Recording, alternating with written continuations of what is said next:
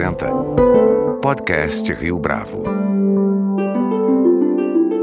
Este é o podcast Rio Bravo, sou Fábio Cardoso. Fundada em 2015, a Eleven Research atua no segmento de análises econômicas e financeiras. Ao longo de sua trajetória, a empresa tem se consolidado como referência quanto à responsabilidade na oferta de recomendações para investidores, tomando como principal eixo o fator da independência, cujo fundamento vem de uma reputação que se estrutura na ausência de conflito de interesses. Para falar a respeito da Eleven e do mercado no qual a empresa está inserida. Nosso convidado de hoje aqui no podcast Rio Bravo é Deodato Neto, sócio fundador e estrategista-chefe da Eleven Research. Adeodato Volpe Neto, muito obrigado pela sua presença, pela sua participação aqui no podcast Rio Bravo. Prazer estar aqui com vocês. Obrigado. Estes têm sido tempos interessantes também para o mercado financeiro.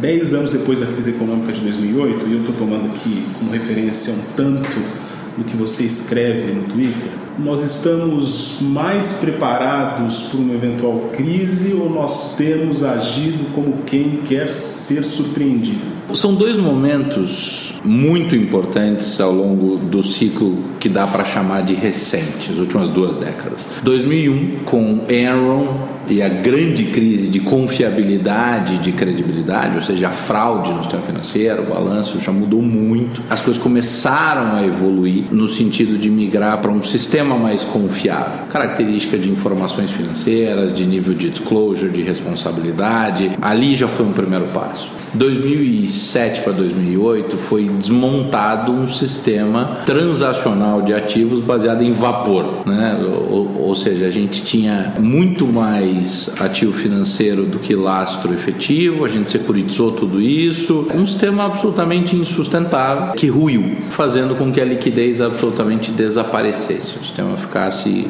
seco por completo. Duas coisas foram fundamentais. A solução muito capitaneada ou liderada por Ben Bernanke à época eh, foi prover liquidez incessante para os mercados e trazer credibilidade para a autoridade monetária. Lembrando que a autoridade monetária tem o controle sobre a quantidade de dinheiro ofertado. E aí você mexe efetivamente com os sistemas. O que aconteceu foi que a patologia era tão grave, o diagnóstico era tão grave e que o sistema financeiro como ele era havia ruído, que a solução não tinha como. Acho que não tinha mesmo, como eu costumo dizer, situações extremas exigem medidas extremas, não tinha como antever efeitos colaterais daquelas decisões. Então a gente entrou num ciclo de juro baixo e excesso de liquidez que é o que a gente tem hoje. Foram três rodadas da, daquele que foi chamado de quantitative easing, que nada mais é do que a licença para imprimir dinheiro. Isso mudou para sempre, eu acho, ou pelo menos de maneira secular, a dinâmica dos mercados, tanto dos ativos financeiros quanto das próprias economias. E no que diz respeito à condição de política monetária, por completo. O excesso de liquidez foi tão brutal que matou a eficácia do juro como instrumento de política monetária. E está aprendendo a lidar com isso. Quando a gente olha em, no primeiro trimestre de 2019, o, o balanço do Banco Central japonês, o estoque de títulos no balanço do Banco Central japonês superar o PIB do Japão, vocês tem alguma coisa errada aqui nessa história. Mas errado ou certo tem uma dose de relativismo nisso, concorda? Então assim, qual é a nova normal? Acho que a gente ainda não sabe e o que eu nos vejo é preso a este modelo por mais um ciclo. Que tamanho é esse ciclo? A gente vai descobrir ao vivo. Nessa dinâmica e pensando um pouco no trabalho que vocês fazem aqui, como é que a gente pode perceber a atuação dos bancos, mais especificamente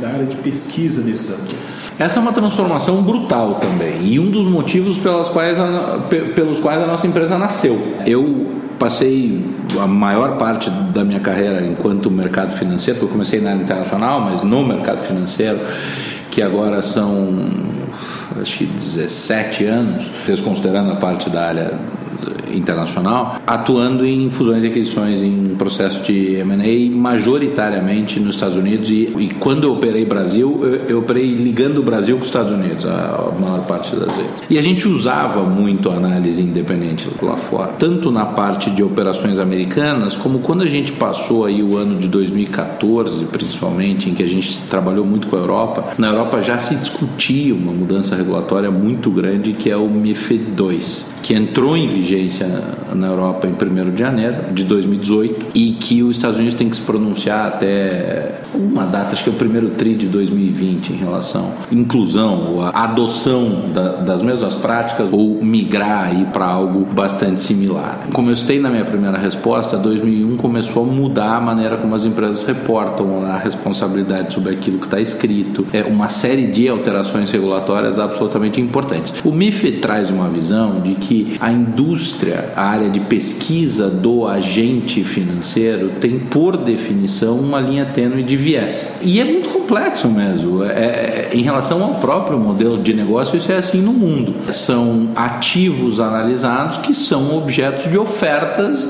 da mesma instituição. Então, isso começou a ser muito discutido, uma vez que se tem no mundo inteiro profissionais e áreas extraordinariamente competentes dentro de pesquisa de, de instituições financeiras e que muitas vezes têm algum tipo de dificuldade em conseguir externalizar, em ser, em ser puramente técnico, sem viés. Daí que nasceu ou explodiu globalmente a indústria do modelo independente. Modelo independente esse que hoje o primeiro research, a primeira casa independente do Brasil foi a Lopes Filho Associados, fundada em 1977, ou seja, primeiro primeiro, né, absolutamente pioneiro. Operação essa que a gente adquiriu, Eleven adquiriu agora no final do primeiro tri de 2019. Luiz Fernando Lopes Filho, fundador, um cara que carrega consigo um pouco da história do mercado financeiro, um cara espetacular, que trabalhou ao longo de décadas junto de CVM, junto de órgãos reguladores, no sentido de aprimorar essa relação. Quando a gente fez essa aquisição, a gente passou a ser o, o maior player, para não dizer o único, do mercado brasileiro, relevante naquilo que a gente chama de modelo de negócio B2B, em que as instituições financeiras são os nossos clientes. E aí são os bancos, são os asset managers, são as corretoras, são family offices, são gestores, enfim, essa é indústria é, como um todo. Além de indivíduos na vertical que atende o indivíduo diretamente. O ponto aqui é o seguinte: a liberdade, porque muita gente acha que a independência ela só faz diferença em você poder dizer a verdade e o outro não pode. Essa é uma visão muito limitada, até porque as áreas de pesquisa, como eu disse há pouco, fazem um trabalho tecnicamente muito consistente. O que acontece é que existe uma linha tênue em um momento em que essas coisas se cruzam. Mas vamos trazer para um exemplo prático para ficar muito claro. Vai sair um IPO aqui no Brasil mês que vem vem. Aquelas instituições financeiras que se envolvem na transação, na operação, são basicamente todos aqueles que têm área de pesquisa. Então, inclusive pela questão regulatória, ele está restrito, ele não pode falar. E o independente, como ele não tem absolutamente nenhum papel na oferta, o envolvimento na oferta, ele se posiciona absolutamente sem viés em um momento em que a regulação não permite que aqueles players emitam opinião. É uma janela muito importante, a gente tem feito isso. Esse ano a gente tem sido contratado por empresas listadas para levar pareceres independentes, por exemplo, para operações de follow-on, para novas emissões, em que os próprios bancos de dentro da oferta, por uma opção da, do ofertante, da companhia, não participam da determinação de preço. Que essa é uma posição, veja, só o que a gente faz hoje é, nos Estados Unidos é uma indústria de mais de 2 bilhões de dólares por ano. No Brasil, a gente está basicamente sozinho nesse espaço. Qual é o tamanho que tem para crescer isso? Então, é calçado na ausência de, de viés, na reputação, na alta credibilidade, mas também no espaço regulatório em que o papel do independente é muito respeitado e muito incentivado no mundo inteiro. E você percebe que tem sido incentivado nesse cenário que a gente vive no Brasil, desses principais atores, dessa indústria, que você acabou de comentar? Eu acho que é inevitável tentar. É, é, isso está consolidado no mundo. Imaginar que isso não vai acontecer. Tem um, uma frase bastante anedótica que é assim: é, é, como tentar conter um tsunami com uma caneca, entendeu? Você não, não, não vai. Isso vai acontecer. Acho que as pessoas têm migrado para isso no mundo inteiro. É maior transparência, menos assimetria de informação, é trabalhar de uma maneira mais transparente. Isso é absolutamente fundamental. Onde é que você percebe que existe análise mais consistente? Onde é que essa análise tem aparecido de forma mais frágil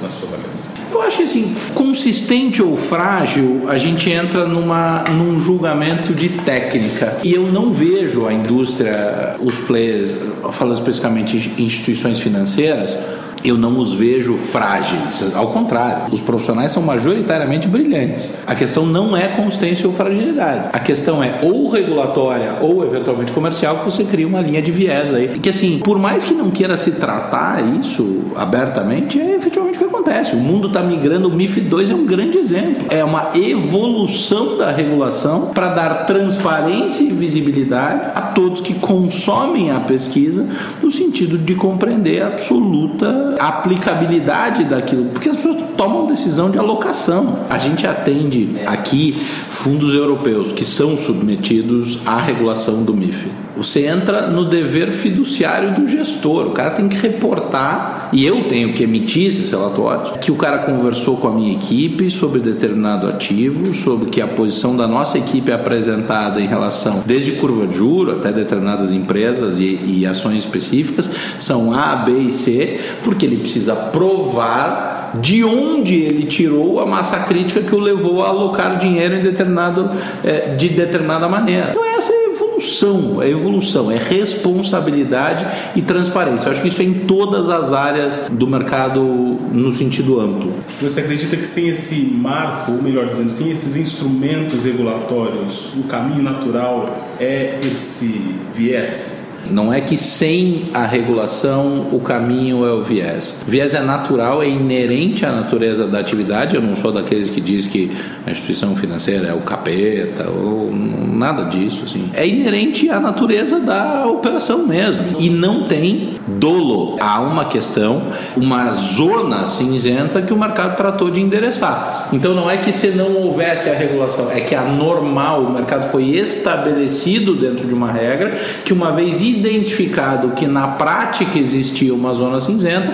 a, a regulação evoluiu para tentar deixar esse cinza mais claro. O quanto desse momento tem a ver com certa urgência de fazer com que os investimentos virem, deem resultado da noite para o dia? Isso é uma coisa sensacional. Essa empresa é, que nasceu há poucos anos, literalmente numa ideia escrita num pedaço de guardanapo, hoje são, sei lá, mais de 70 pessoas engajadas nesse projeto. Eu costumo dizer que a gente é o maior tirador de, de tesão de apressado, entendeu? É muito comum, as pessoas têm a vontade de encontrar uma bala de prata, uma, uma, uma solução incrível. É, e o nosso papel, e, e aqui isso é treinado desde a Carlinha, que é uma pessoa excepcional, que, que é quem cuida da gente, que é quem me traz o café todo dia que eu chego para garantir que eu vou trabalhar. A Carlinha sabe os valores dessa companhia, sabe que é absolutamente difícil investir, desenvolver, criar riqueza, que demanda um esforço colossal e que se você quer mágica, o que você quer efetivamente é ser enganado. É uma questão de teoria psicanalítica e não de estratégia de investimento.